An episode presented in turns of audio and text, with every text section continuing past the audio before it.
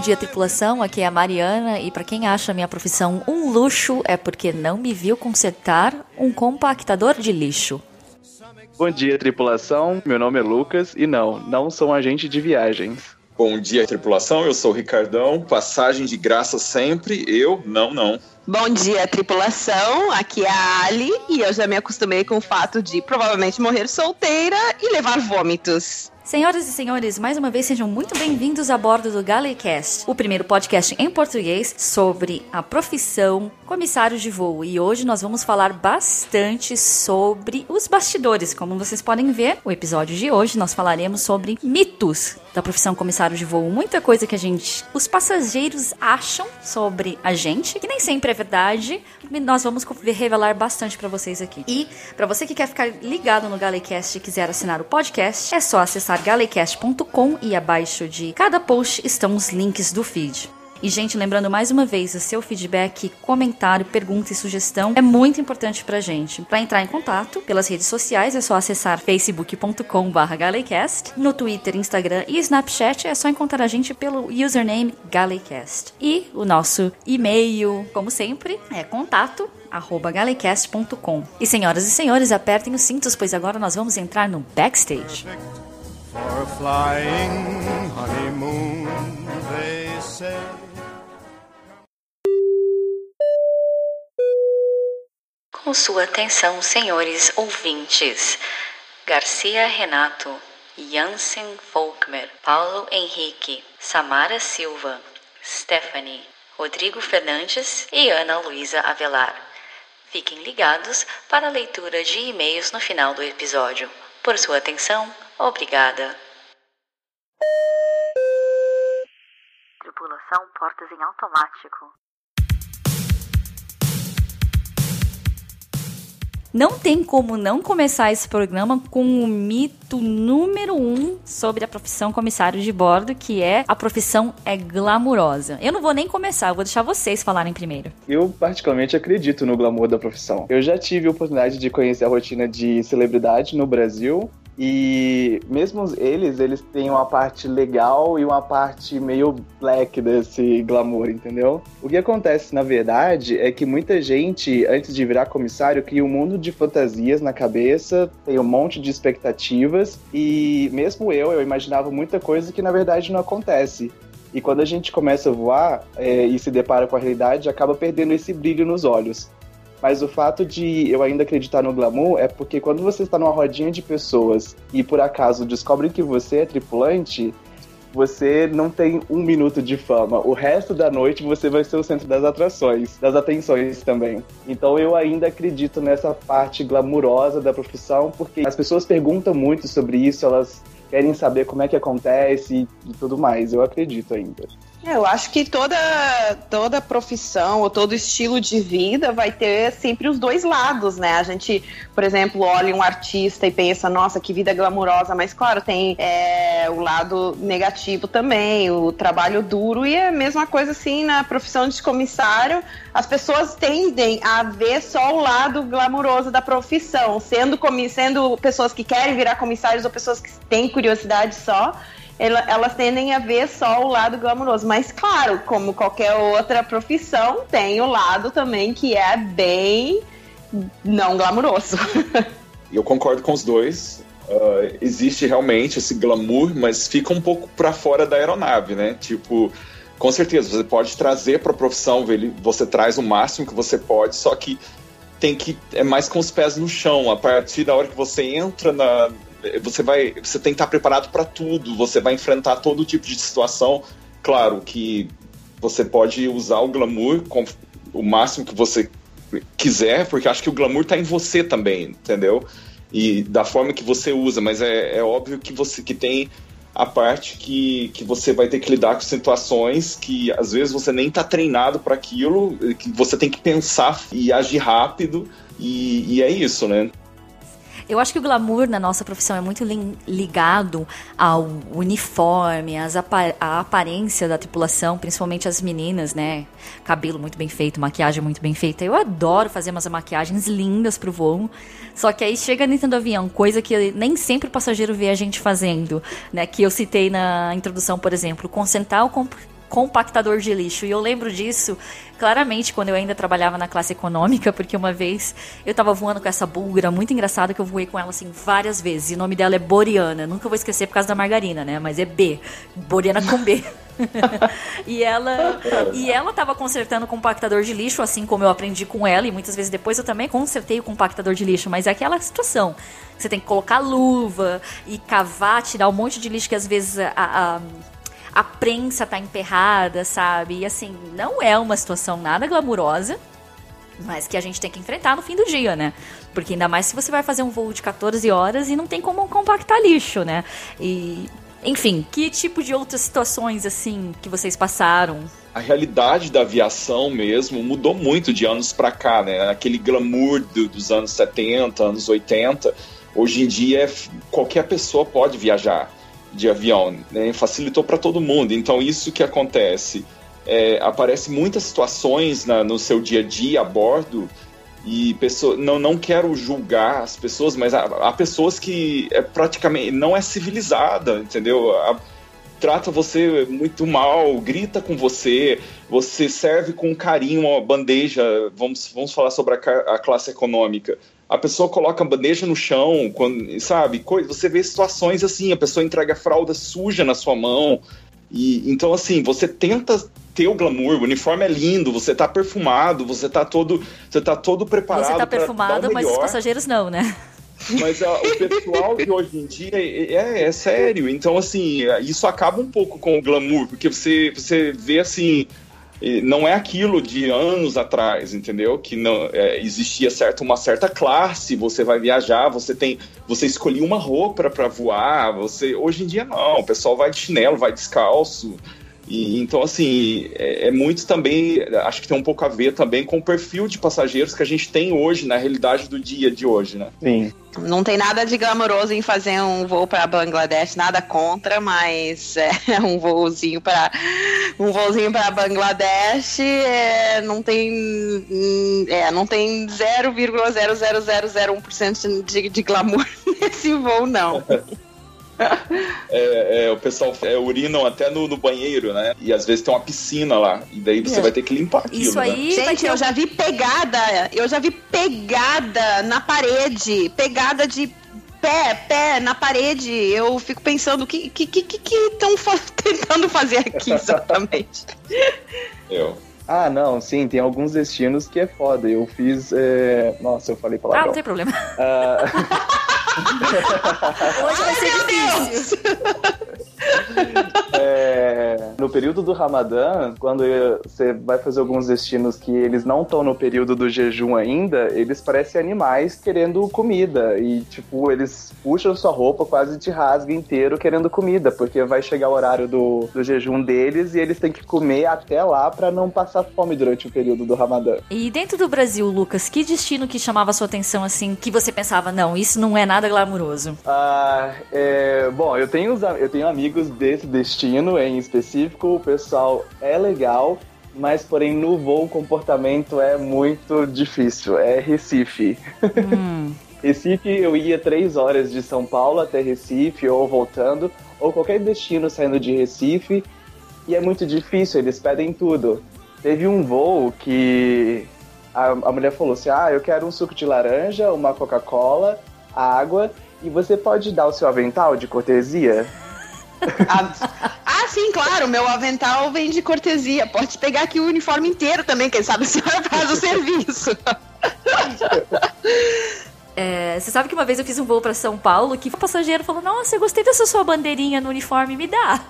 Eu tive uma situação, e isso já faz uns quatro anos atrás, que eu trabalhava, na época eu, tra eu tinha licença para trabalhar no A330, e eu estava sentado na eu tava, estava sentado na L3 que vocês que já trabalharam no A330 sabem como que é.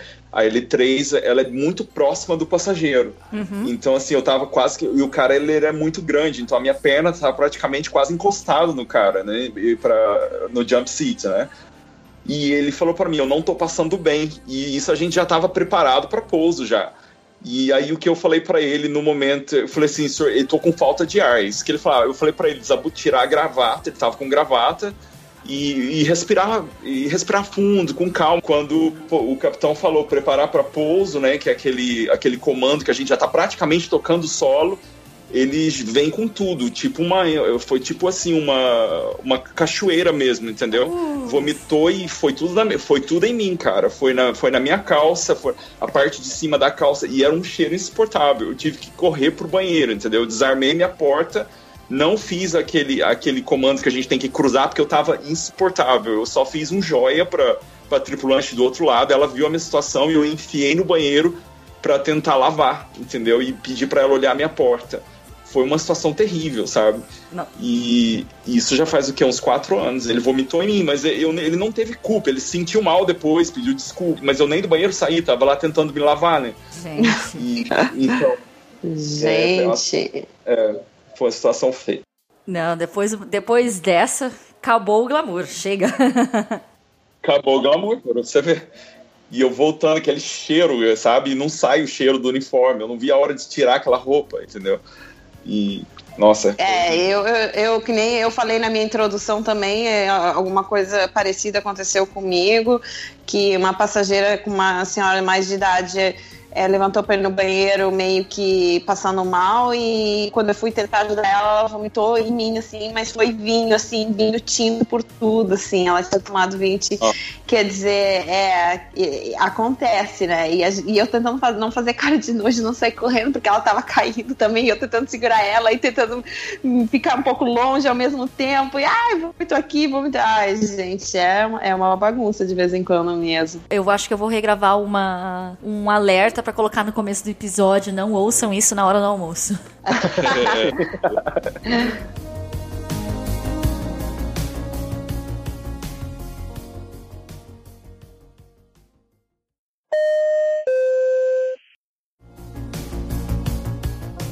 Mito número 2 sobre a profissão. Eu vou virar comissário de bordo para viajar o mundo. O que, que, vocês acham disso? É, então, vai fazer um monte de bate-volta, não vai ter tempo para né, ver esses lugares que a gente faz bate-volta. Sendo o comissário de bordo internacional a mesma coisa, tem ainda bate-volta. E tem muitos é, destinos que o o tempo de estadia mal e mal dá tempo para tomar banho, comer e dormir.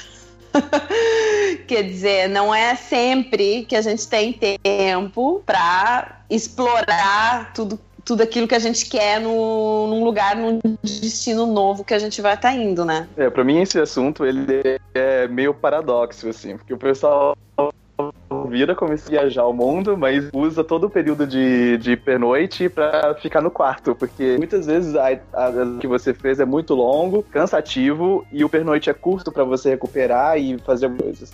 No Brasil, já teve vez de eu chegar no hotel de manhã e ter que voar à noite. Então só teve nove horas e poucas só de. A gente nem fala pernoite, foi per dia, porque a gente dormiu durante o dia para voar à noite, voar a madrugada inteira, dorme durante o dia para voar outra madrugada toda também. E aí eu tive que escolher, ou eu comia ou eu dormia, porque não tinha tempo. Uma coisa bem importante, além da estadia ser curta, a maioria dos hotéis que a gente fica, eles também são longe de tudo. Às vezes eles estão no aeroporto, às vezes eles, é, os hotéis são é, é, uma hora de, de trem, uma hora é, de transporte até o centro e você já tem aquela estadia curta, tá cansado, e aí você pensa, poxa, ah, eu poderia ir lá ver a Torre Eiffel.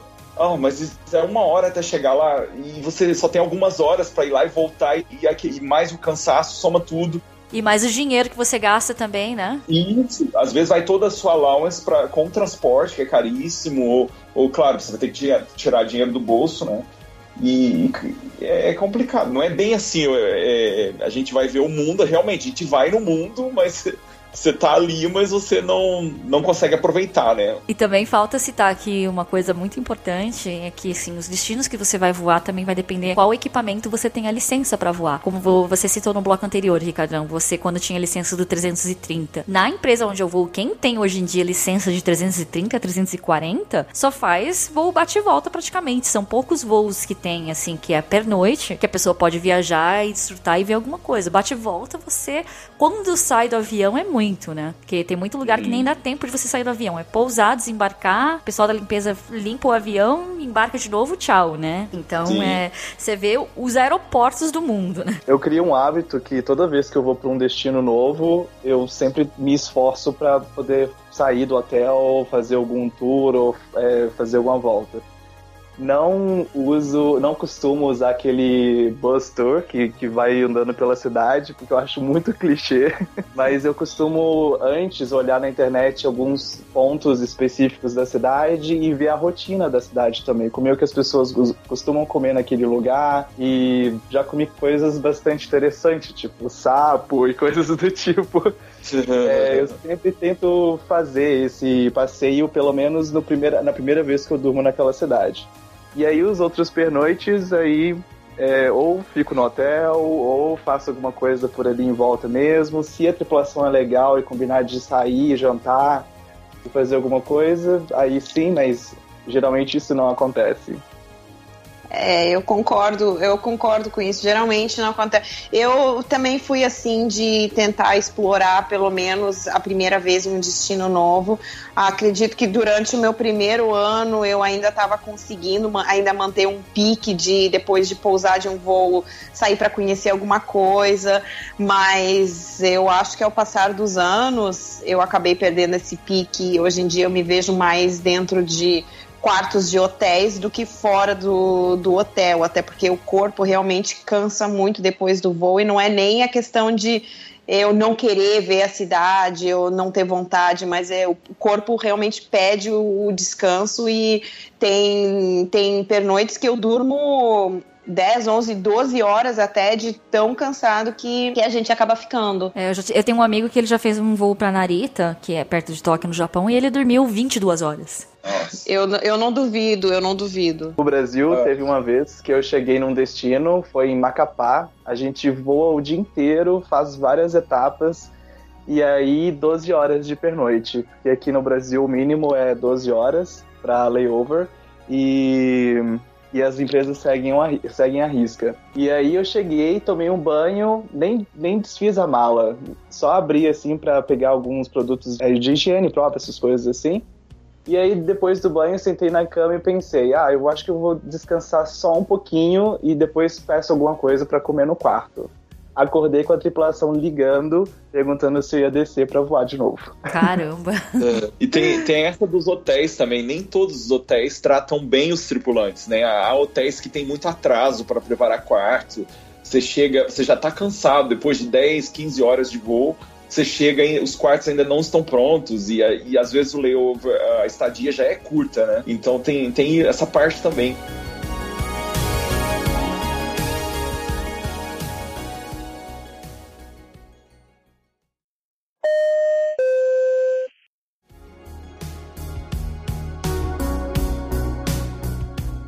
Mito número 3. E esse aqui vai dar mamilos. Polêmica. Comissária de bordo é tudo puta. Gente, puta, eu fico a ouvir isso. Porque eu sei que eu não sou. Maioria das minhas amigas, ou todas na verdade, porque eu não tenho nenhuma amiga que seja puta, sabe? Não é.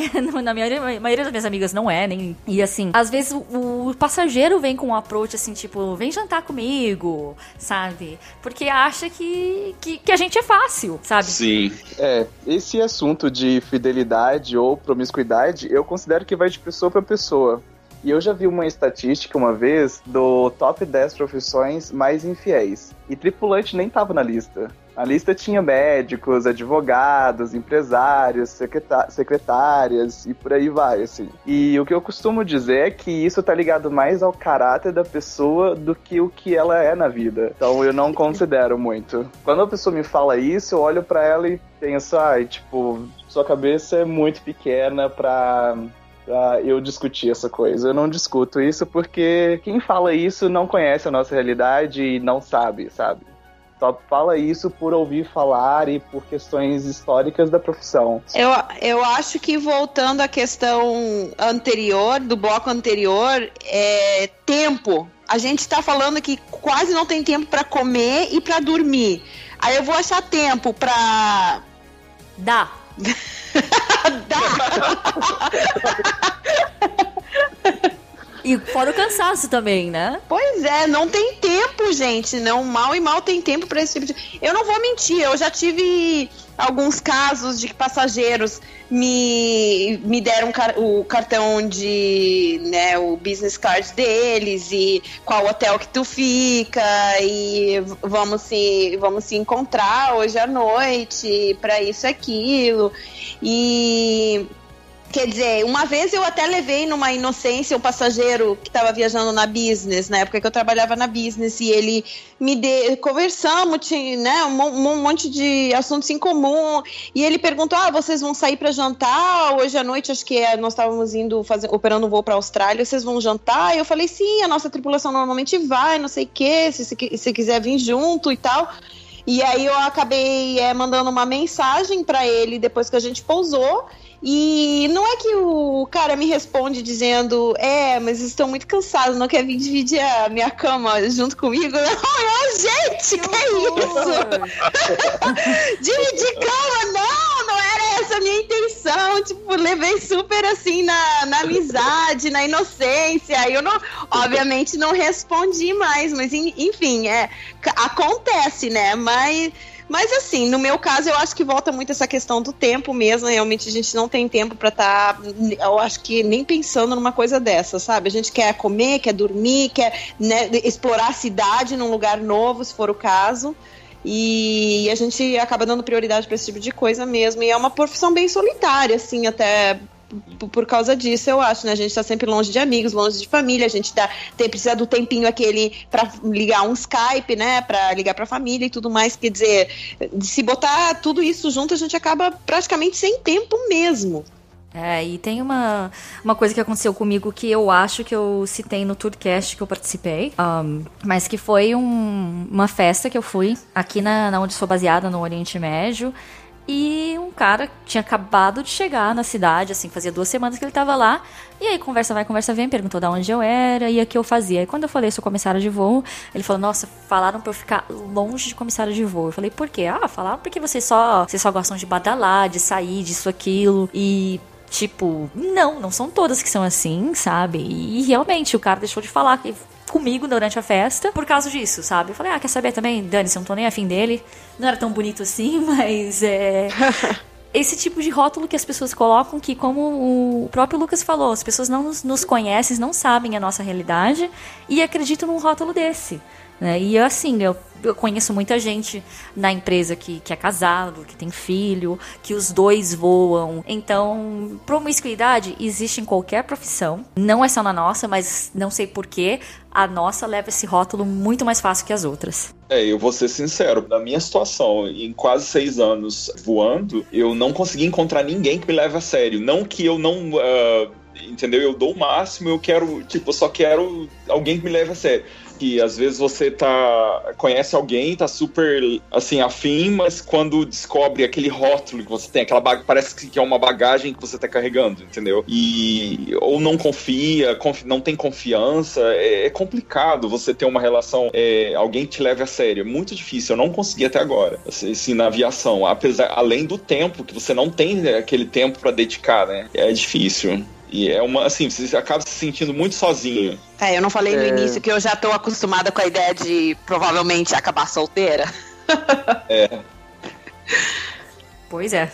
Eu considero que é mais fácil você trair morando com a pessoa no mesmo teto, debaixo do mesmo teto todo dia, do que na nossa profissão. Como a gente trabalha viajando, é, fica muito mais visado para você ser controlado, a pessoa querer saber o que, que você está fazendo, onde você foi, com quem que você foi, do que estando todo dia debaixo do mesmo teto. Ali a pessoa julga que ela sabe toda a sua rotina e na verdade a pessoa acaba utilizando dessa, dessa confiança para poder trair.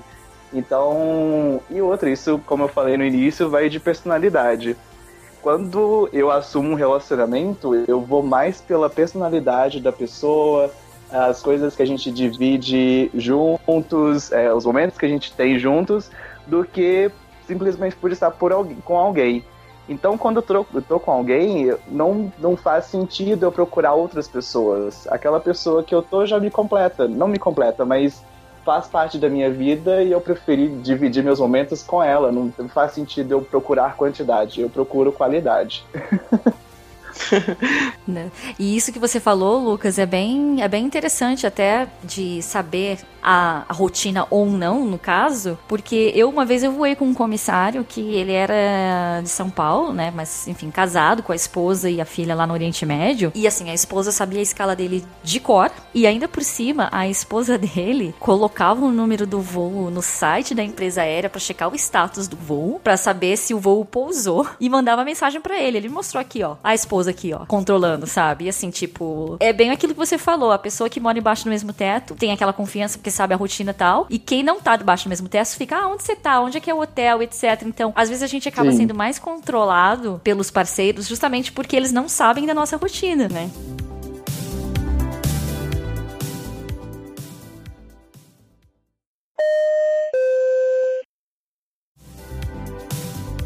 Ok, mito número 4 sobre a profissão. Comissário de bordo. Dessa vez um pouco sobre os meninos. Comissário de bordo é tudo gay. Mito.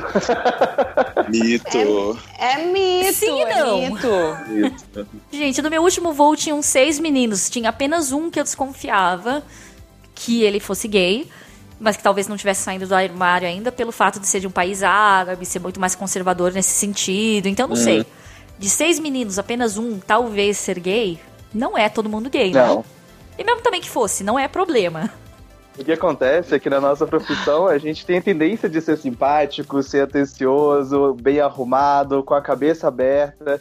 E por questões históricas da profissão, o pessoal acaba considerando isso, mas não que seja realidade. E, e, hoje em dia também, igual às vezes você julgou lá o rapazinho que você achava que era, e e às vezes quem você acha que não é, sabia? Porque é muito difícil. De, é, hoje em dia tá muito. Tem muita gente discreta. Teve um voo que teve um cara que era o mais machão do, do voo. As meninas estavam loucas por causa desse cara, o cara do Líbano, e ele dando em cima de mim. Aí eu falei, meu, que coisa é essa? É, pra você ver, entendeu? E as meninas todas quase morrendo por causa do menino, entendeu? Quem você nunca imagina que é, entendeu? Então, assim, não é muito difícil de você saber. Mas é, existe tudo, de tudo na aviação, tem de tudo. Eu mudei cinco vezes aqui na base e só morei com gente hétero, com namorada, com é, alguns noivos e tudo, entendeu? Então, assim, tem de tudo.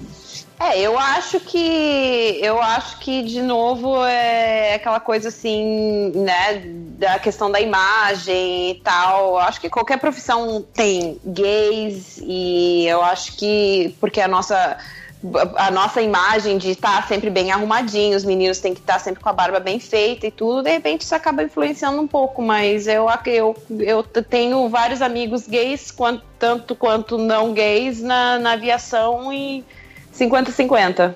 Eu acho que, inclusive, a maioria dos meus amigos meninos que voam não são gays, então não são todo mundo. Talvez seja 50-50 ou 70 héteros e 30 gay, não sei, mas não é todo mundo.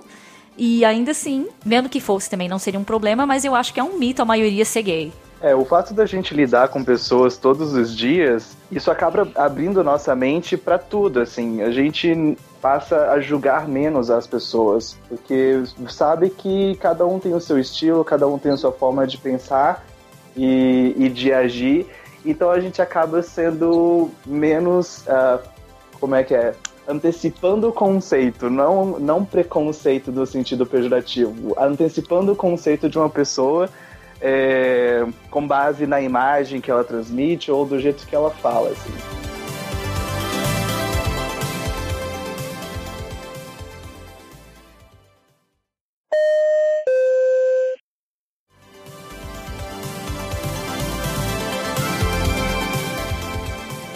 Número 5. Não é emprego urgente, não há perspectiva de carreira. E, e, isso é engraçado porque tem uma lenda que rola aqui na empresa que eu vou, que eu até vou começar contando ela no começo desse bloco, mas reza a lenda que num voo para Beirute, o, o pai cutucou a menina e falou: Ó, oh, tá vendo? Estuda bastante para você não virar aeromoça que nem ela. Nossa. E apontou a comissária. Aí a menina, obviamente, ficou putaça e virou pra menina e falou assim: É, realmente, olha, Minha filha, estuda bastante mesmo para você não voar de econômica aqui no São Paulo. Nossa, boa, adorei. Foi bom. Então, assim, aqui se faz, aqui se paga. Falam que não é emprego de gente, mas. Uh, enfim, na empresa onde eu trabalho, pessoal começou voando e assim vai avançando na carreira. O meu, o próprio meu gerente mesmo que trabalha na chefia, ele já foi comissário de voo na minha empresa, já tá na empresa há 21 anos, começou também de baixo na econômica, foi avançando até virar chefe de cabine e hoje ele trabalha na chefia. Assim como há outros comissários que também saíram do voo para trabalhar, como, como, por exemplo, com desenvolvimento de produtos e serviços, e é um tipo de experiência que você pode levar para outros mercados e para outras empresas também. Exato. É, mesmo dentro do, mesmo dentro do voo, tem, você tem graus de, de qualificação. Você começa como auxiliar da econômica, vai subindo para executiva, você vira chefe, é claro que no final do dia vai ser tudo a mesma coisa, você vai estar tá trabalhando a bordo, vai estar tá viajando para cima e para baixo, mas você existe existe benefícios a mais que você vai acrescentando e rotas que você pode escolher e tudo mais. E fora que os Estados Unidos é o grande exemplo, né, de carreira de comissários. Eu concordo, eu acho que depende muito, muito dos, do, do lugar e da, e da companhia aérea para para seguir carreira ou não. Existem empresas em alguns países que dão uma ótima oportunidade, aí como foi citado, Estados Unidos é um bom exemplo, mas eu acho que existem outros lugares também que não tem como ficar toda a vida né, no, na, na empresa ou, ou, no país. Então eu acho que tem isso aí acaba influenciando um pouquinho. É, hoje mesmo eu estava comentando isso com minha mãe. É, o meu novo gerente, nessa empresa que eu estou trabalhando agora, ele entrou na empresa um ano antes de eu nascer. e hoje é o meu gerente. É, tem uma menina que fez a seleção junto comigo e ela sempre reclamava, entendeu? ela não ia ficar muito tempo, que ela começou a ter dores, assim, problemas da coluna, então ela falou: olha, Ricardo, a gente fez o treinamento junto, e mas assim, eu não vou ficar muito tempo. E assim, e nisso, agora há pouco tempo ela foi promovida, ela tá trabalhando no centro de treinamento. Então ela saiu do voo, né? Agora ela tá, ela tá como se diz, tempo integral trabalhando no, no colégio de aviação, treinando outros comissários. E aí ela tá muito feliz, porque ela saiu do avião, do voo, né? E ela falou assim: olha, se fosse para eu ficar voando, eu não ia conseguir mais, entendeu? E então, assim, existe um leque de possibilidades, e sempre existe uma outra porta, eu acho que tem sim, assim, só buscar, e tem, dá para crescer também. Até porque também uma coisa que, para quem tá nos ouvindo, que não trabalha como comissário de voo, é, e que não, às vezes não sabe também sobre a nossa profissão, é uma profissão muito dinâmica, porque todo voo é uma equipe diferente, é uma rotina diferente, e por mais que você já tenha feito aquele voo 50, 60, 70, 80 vezes, o que acontece acontece no voo que vai mudar a rotina também é imprevisível. Você pode ter uma, sei lá, uma pane e ter o voo ter que alternar para outro lugar. Você pode ter, sei lá, uma emergência médica que vai atrapalhar toda a sua rotina do serviço de bordo e você tem que remanejar todos os seus recursos. Então, é um, uma, um trabalho muito dinâmico que você pode usar muito da sua experiência em muitos outros mercados. Fora que a aviação em si, para funcionar, depende de um mundo de profissionais. O backstage da aviação é muito maior do que a ponta ponta do iceberg, que é o voo. É, com certeza, né? A gente precisa do, do pessoal de manutenção, os engenheiros mecânicos, os próprios pilotos também, que tem uma formação completamente diferente dos comissários. É, quem estiver pensando em ser comissário de bordo, nem que seja por um curto de período de, de tempo para ganhar experiência, é uma experiência muito enriquecedora que com certeza te ajudaria em qualquer outra carreira. Acrescentando, Uh, tem uma menina da minha turma que ela se formou em psicologia, ela é da África do Sul, se formou em psicologia, estava fazendo pós-graduação, aquela coisa toda. E antes dela fazer mestrado, doutorado, e aí vai tipo, crescendo dentro da profissão de psicóloga, ela decidiu voar por um tempo para conhecer o mundo, interagir com culturas e pessoas diferentes e ganhar essa experiência para voltar e e ser psicóloga no país dela com uma graduação muito além do que o pessoal na faculdade faz. É, com certeza, né? Porque voando, voando na empresa onde a gente voa, conhecendo pessoas de vários lugares do mundo, ela realmente vai ter contato com tipos de pessoas diferentes que vai dar outro, outra visão da psicologia para ela, mesmo trabalhando como comissário de voo, certo? Sim. É, é uma experiência, eu acho que voar é uma experiência seguindo carreira ou não. Eu acho que é uma profissão assim que enriquece muito é, para né, se a pessoa está pretendendo mudar de carreira ou não, mas tem uma vastas, vasta opção de, de outros empregos ou área né, dentro da aviação também que a pessoa pode crescer profissionalmente.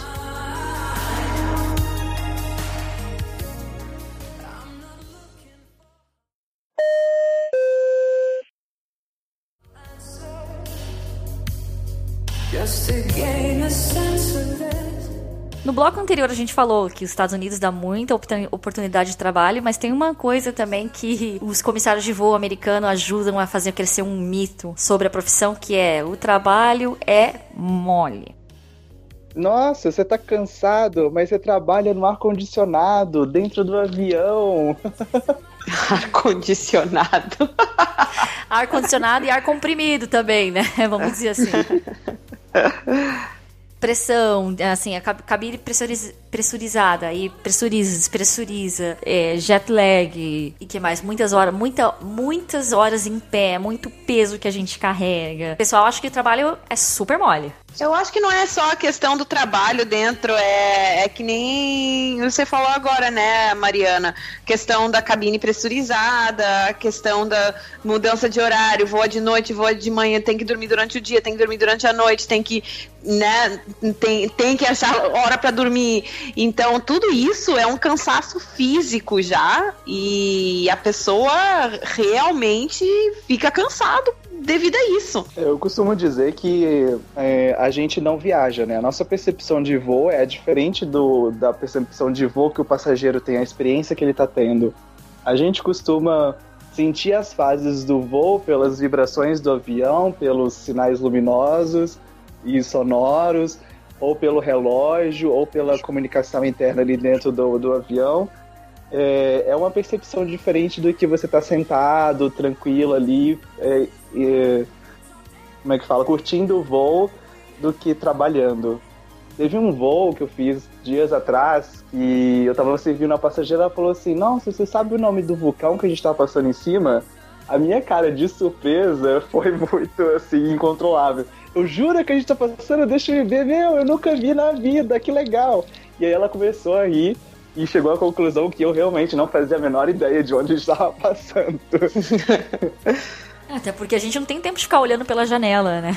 Não, e muitas vezes a gente só bate o olho rápido no mapa ali do sistema de entretenimento, mas mesmo assim, não tem como saber o rio ou sei lá onde a gente tá. Eu costumo ficar cansada já antes do voo começar, né? Porque já citei isso em outro podcast que eu participei também, no, lá no QGCast com, com os meninos, mas sobre a checagem de segurança que a gente faz antes do voo sair, que a gente faz aquela varredura. Dependendo da área que eu tenho que fazer os cheques, principalmente quando é gala e da classe executiva, você vai levantar aqueles containers cheios de garrafas de vinho, eu já tô suando e cansada antes do avião sair, porque é tanta coisa que se arrasta, levanta, puxa, que cansa também, né?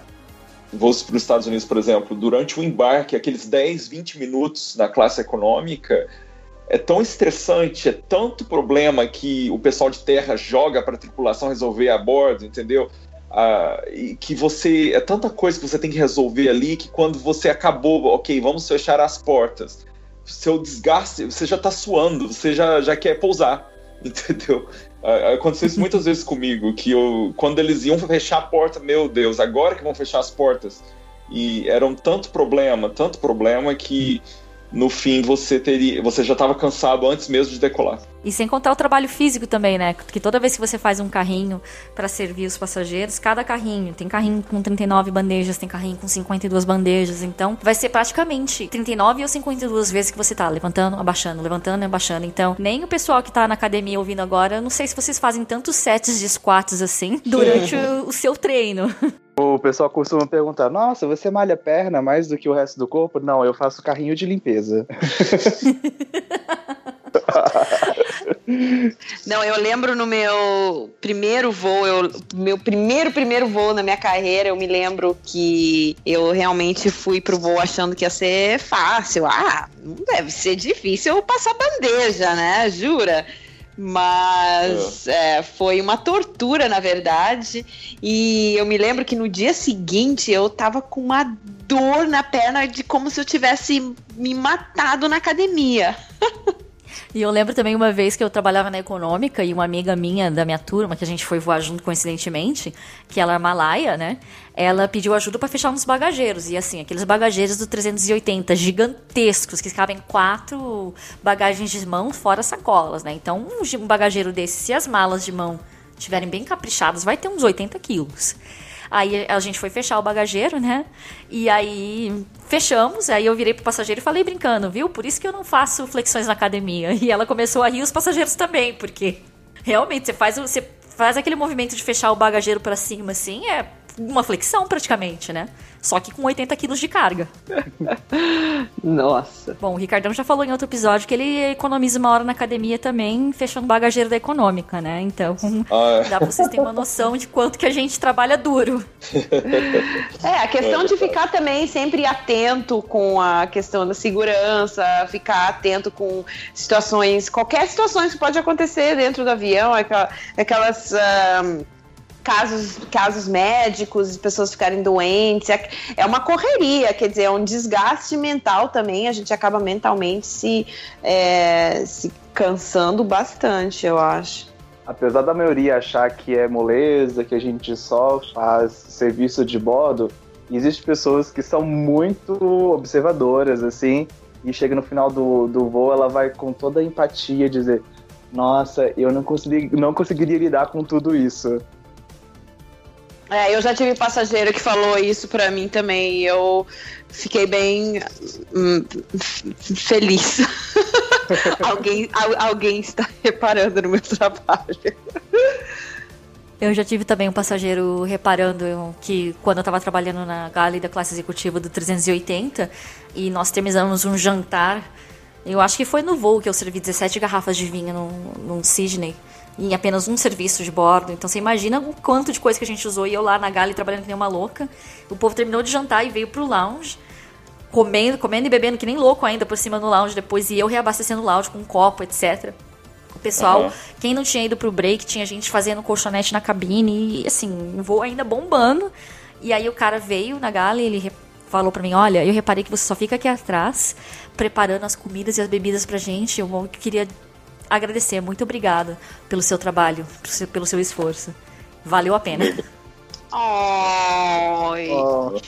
oh. Esse tinha que estar no episódio passado de Passageiros Legais, né? Mas, é, enfim, é muito legal isso, mas também lembrando isso que você citou, Alice, sobre a parte de, de estar mentalmente cansado. É, quantidade de atualizações que a gente tem que fazer, estudar para o recorrente todo ano, quando tem que renovar a licença, ou às vezes até mesmo durante o voo você tem algum problema, sei lá, o forno quebrou no meio do serviço, você tem que contornar, pensar, meu, agora onde que eu vou esquentar a comida, como é que eu vou servir isso para não atrasar tanto os passageiros, de que maneira que eu vou contornar o problema. Então, às vezes você tem que vir com soluções rápidas também para coisas que acontecem. Então, a gente usa bastante a cabeça, mas eu acho que o trabalho físico é o que mais pega.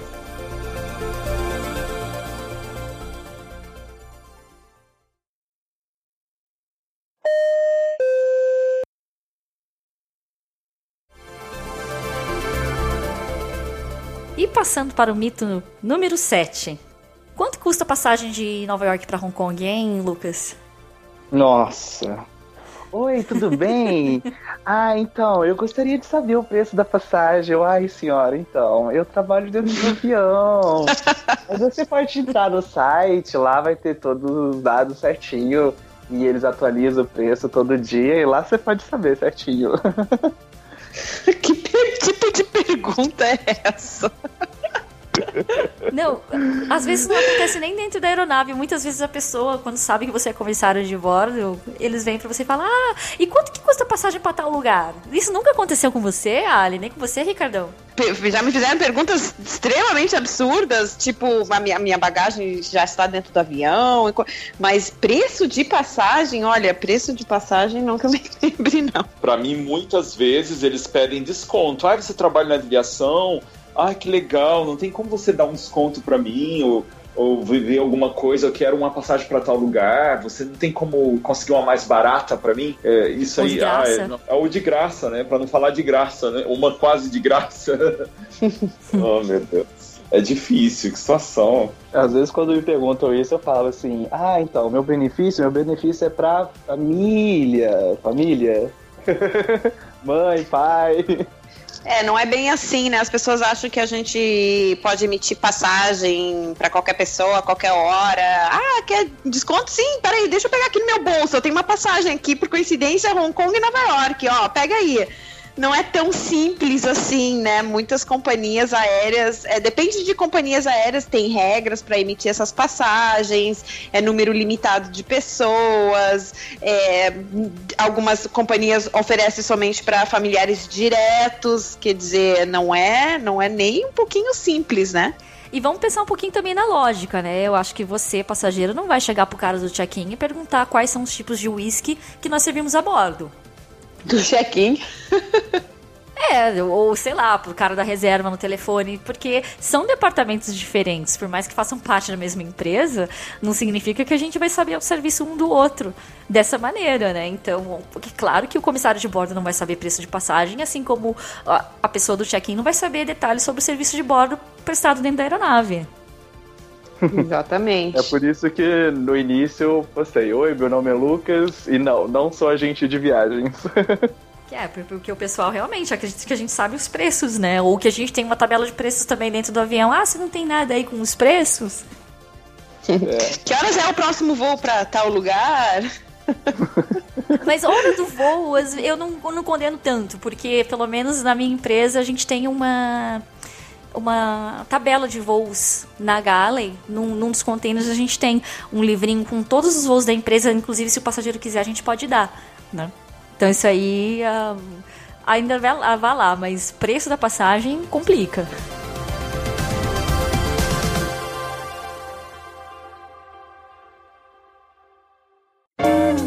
Correio Elegante. Senhoras e senhores, recebemos alguns correios elegantes que eu tenho o prazer de dividir com vocês. O primeiro e-mail que gostaria de ler é do ouvinte Garcia Renato, que tem 35 anos, é administrador e é de São Paulo, capital. Olá, tripulação! Eu detesto viajar, ainda mais se for de avião. Afinal, minha acrofobia não é necessariamente o melhor requisito para tal. Contudo, adoro podcasts por me darem outros pontos de vista. Afinal, como eu quase não viajo, a visão mais clara sobre comissários de bordo é a moça que ajuda Amélie Poulain com o anão de jardim, ou a que faz a trama com Tom Hanks em Terminal. O que, sinceramente, é muito, muito pouco, sim? Sim, concordo. Fora isso, conheci um ex-comissário que cuidava da cantina italiana das tias na Bela Vista. Mas apenas fiz um frila lá, então não conta muito. Bom, agora você conhece a gente, nem que seja só por voz, né? Conheci o Galecast esses dias através da Ana Elisa, dos comentadores, e fiquei maravilhado por saber que temos comissárias podcastando. Estou fazendo a maratona me divertindo muito. Sobre o episódio, sim, eu sou o passageiro legal que dropa a viagem inteira. Sério, bem melhor pra mim, não perceber onde estou. O que é uma pena, sou massagista e fotógrafo. Nunca ia pedir para tirar uma foto com a tripulação, porque sinceramente acharia inconveniente. Aliás, oferecer massagem para mais inconveniente ainda. É, melhor eu continuar dormindo. Abraços e sucesso. Muito obrigada pela sua mensagem, Garcia. Acredite, outro passageiro me ofereceu uma massagem num voo recentemente, voltando de São Paulo. Um passageiro é, descendente de japonês que faz shiatsu. E você vai me desculpar, eu não recusei. Foi muito, muito bom. E ele fez também shiatsu numa outra menina. Ele falou: Olha, vocês trabalham muito, aqui tá do, dolorido, e enfim. Mas acredite, tem passageiro que pede de tudo pra gente, pra tirar foto, pede parte do uniforme, como você acabou de ouvir no episódio agora. Então, fique tranquilo, tá? Muito bem-vindo ao Galecast e espero ouvir mais de você mais vezes. Obrigada. O próximo e-mail é do Jansen Folkmer, que escreve: Olá, Marianas e amigos do Galecast. Me chamo Jansen Folkmer e tenho 23 anos. Moro em Porto Alegre, Rio Grande do Sul. Sou estudante de Ciências Aeronáuticas na PUC, Rio Grande do Sul. E piloto comercial de aviões leves. De antemão, gostaria de parabenizar toda a equipe desse podcast maravilhoso, o qual conheci por meio da entrevista da nossa querida hostess, Mariana, no Papo de Hangar, pelo esmero na produção de mais uma fonte de conteúdo aeronáutico de qualidade na forosfera. Muito obrigada. Enfim, é... gente, eu sou tímida, eu recebo elogio, eu fico sem graça, mas é... continuando o e-mail. Passei a acompanhar o programa por pura curiosidade, pois me interessava muito a possibilidade de observar a operação a partir de outros pontos de vista e buscar compreender um pouco melhor do dia a dia desses profissionais através de seus relatos. Eu sonho em me tornar aviador desde muito pequeno e, por muito tempo, tive meus olhos voltados apenas para dentro do cockpit uma vez que eu nem imaginava tudo que estava envolvido na operação. Em 2013, deixei minha cidadezinha com um pouco mais de 30 mil habitantes e rumei para a capital a fim de iniciar a minha formação aeronáutica, fato que ampliou muito a minha percepção sobre o quão complexa é uma operação de linha aérea e a quantidade de profissionais que estão inseridos em diferentes funções para que seja possível executar um voo de forma eficiente e segura. Logo, ficou evidente que, apesar de desempenhar uma função importante a bordo, os comandantes eram peças que integravam um conjunto maior de tripulantes, os quais, além de atuar como um elo de segurança a bordo, também deveriam lidar com o público e informar o máximo possível sobre as outras atividades relacionadas ao voo e desenvolver empatia com as pessoas que as executam. O Galecast tem sido uma excelente ferramenta nesse contexto, pois consegue transmitir de forma clara e objetiva situações que eu nunca havia observado.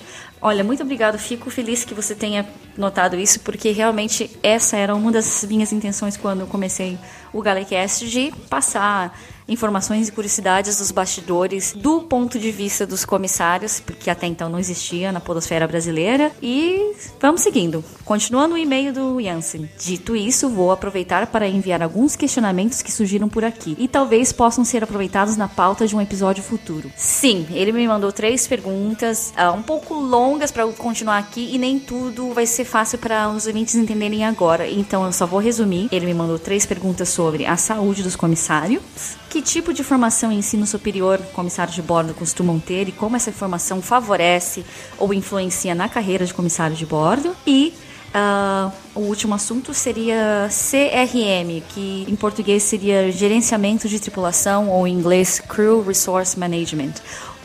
As três sugestões maravilhosas com certeza elas vão virar programa, inclusive a de CRM. Eu já estou levantando os convidados para discutir essa questão. Então, todo mundo, Jansen e ouvintes, fiquem ligados, porque sim, teremos mais assuntos que, inclusive, alguns deles não estavam no plano original do Galecast, mas que agradeço muito a sugestão por vocês estarem dando ideias novas de episódios também.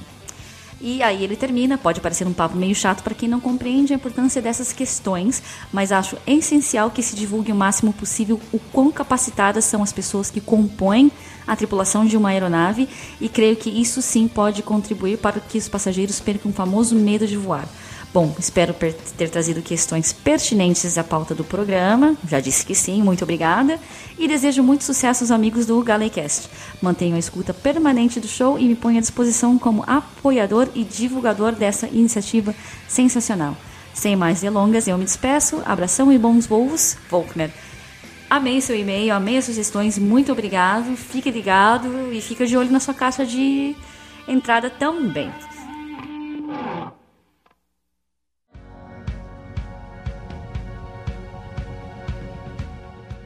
A próxima mensagem é do Paulo Henrique, que me enviou via Facebook. É só dando um feedback, me identifiquei tanto com o último episódio, e ele se refere ao episódio sobre passageiros legais. Há um pouco mais de um mês voltei de férias em um ultra long e minha mãe não estava muito bem. A tripulação foi sensacional com o cuidado que teve com ela, mesmo ela tendo dormido boa parte do voo. Antes do pouso, depois de checarem a cabine, vieram saber como ela estava, como iria desembarcar, foram incríveis. Certamente eu entrei em contato com todos os canais de comunicação da empresa para reconhecer o trabalho deles.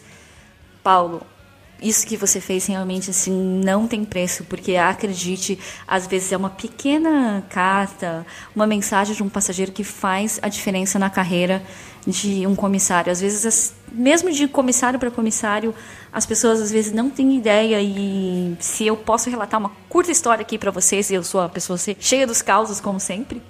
Uma vez eu fiz um voo que a menina observou uma passageira desmaiando no, no assento enquanto nós exibíamos o vídeo de segurança e a aeronave taxiando. Por causa dessa pessoa desmaiada, e a gente foi ver melhor a situação, era uma idosa, já estava vindo de Sydney, um voo longo, não tinha um bom histórico de saúde, a aeronave retornou ao ao portão para essa passageira ser desembarcada. E os paramédicos falaram: olha, se vocês tivessem decolado com ela, ela com certeza teria passado mal sério e vocês teriam que alternar o voo e pousar em outro lugar, ou seja, causar mais atraso e mais prejuízo.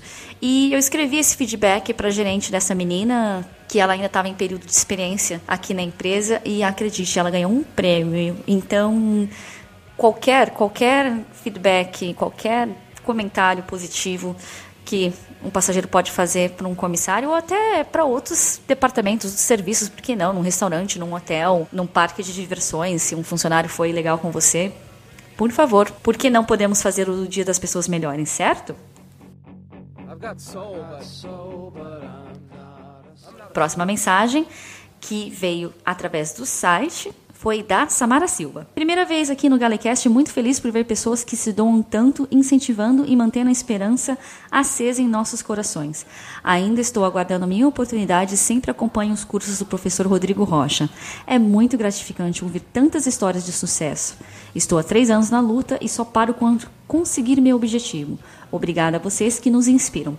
Obrigada a você, Samara, por ouvir o Galecast. Espero que sim, continue inspirada. Espero que consiga aprender uma coisa ou outra que, apesar de não ser a intenção inicial do programa, mas que, enfim, se a gente ajudar, ficamos felizes. Próxima mensagem que também veio através do site foi da Stephanie. Meu nome é Stephanie, tenho 19 anos e sou de São Paulo, mas atualmente moro no interior de Porto Alegre. Adoro podcast, é muito bom e estou aprendendo sobre várias situações que os comissários passam. Fiz curso de comissária, mas infelizmente não tive dinheiro para pagar a ANAC. Pretendo fazer, mesmo pensando em trabalhar nas empresas internacionais. Só me preocupo com o meu inglês, pois só consigo praticar reading and listening tento ver vídeos para praticar as pronúncias, mas a internet acaba. Enfim, aí ela contou sobre outros, um, outras coisas que ela está passando no momento e disse que adora aviação e que o objetivo é um objetivo que quer alcançar e vou conseguir. Continuarei treinando meu inglês, reading, listening, lendo livros ou blogs em inglês, em voz alta e por aí vai. Galera do podcast, quero agradecer a todos por contarem estas experiências que passam nos voos, pois cada podcast que escuto me faz querer ainda mais seguir essa profissão. Beijos e muito obrigada.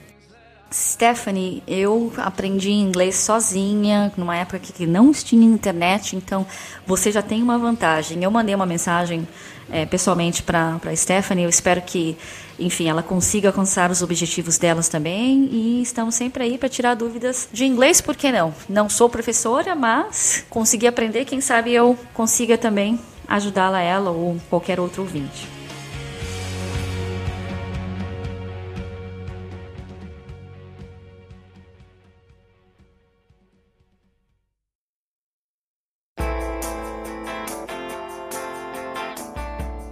Uma mensagem recebida do Twitter do ouvinte Rodrigo Fernandes diz: Não saberia indicar um episódio do Galecast porque todos me ajudam a entender o dia a dia de quem usa os produtos em que trabalho. E ele trabalha com certificações de interiores e seguranças de cabine na Embraer. Fiquei muito feliz também com a sua mensagem, Rodrigo. Muito obrigada não só por escutar, mas também por indicar o Galecast dentro da Embraer, que eu fiquei sabendo. E espero ouvir mais, não só de você, mas também do, do pessoal da Embraer e todos os ouvintes. O que a gente puder ajudar, estamos aí. Valeu mesmo. Muito obrigada de coração. E por último, mas não menos importante, a Ana Luísa Velar, que é, ela tem 36 anos e é de Minas Gerais e trabalha no setor de manipulação de uma rede de farmácias. Ela diz: Olá, Mariana, tudo bem? Ouço e gosto dos seus podcasts, embora meu tempo não permita estar sempre atualizada. Mas te acompanho pelo Instagram e Twitter. E minha curiosidade é saber se você tem perfil ou página no Facebook ou canal no YouTube. Muito obrigada pela atenção, continue com o belo trabalho que executa. Está ótimo. Abraços, Ana Luísa. Ana Luísa, sim, temos a página no Facebook, que é facebook.com.br e o canal no YouTube, na verdade, eu apenas divulgo os áudios do podcast para quem ainda não é familiarizado com a mídia ou para quem acha difícil lidar com podcast. Inicialmente, essa é a intenção do canal no YouTube. Tá ok? Também tá lá, é só buscar por Galecast no YouTube que vocês encontram. Por enquanto, eu ainda não tenho nome personalizado de canal no YouTube, porque, até porque também o principal é o site e o podcast. Mas aos poucos a gente vai crescendo graças a ouvintes como você e todos os outros que mandaram mensagem, todo mundo que ouve e apoia o podcast. Muito obrigado, pessoal. Um ótimo dia a todos e, como sempre, bons voos.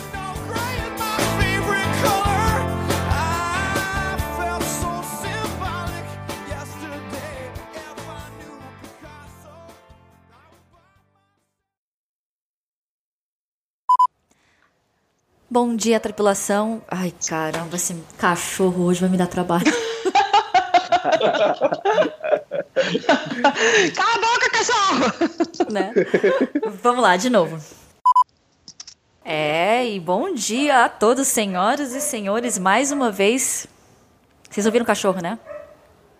Ouvindo, ou estamos ouvindo. Tá, nós. O que, que eu faço com esse cachorro? Eu tô achando que esse cachorro não é nem o cachorro da minha tia, eu acho que é o cachorro do vizinho. Você não tem Zanex, é... dá pra ele. Xanax. vem cá, cachorrinho, vem cá, vem. Para de chamar o cachorro, senão ele late mais. Vamos lá.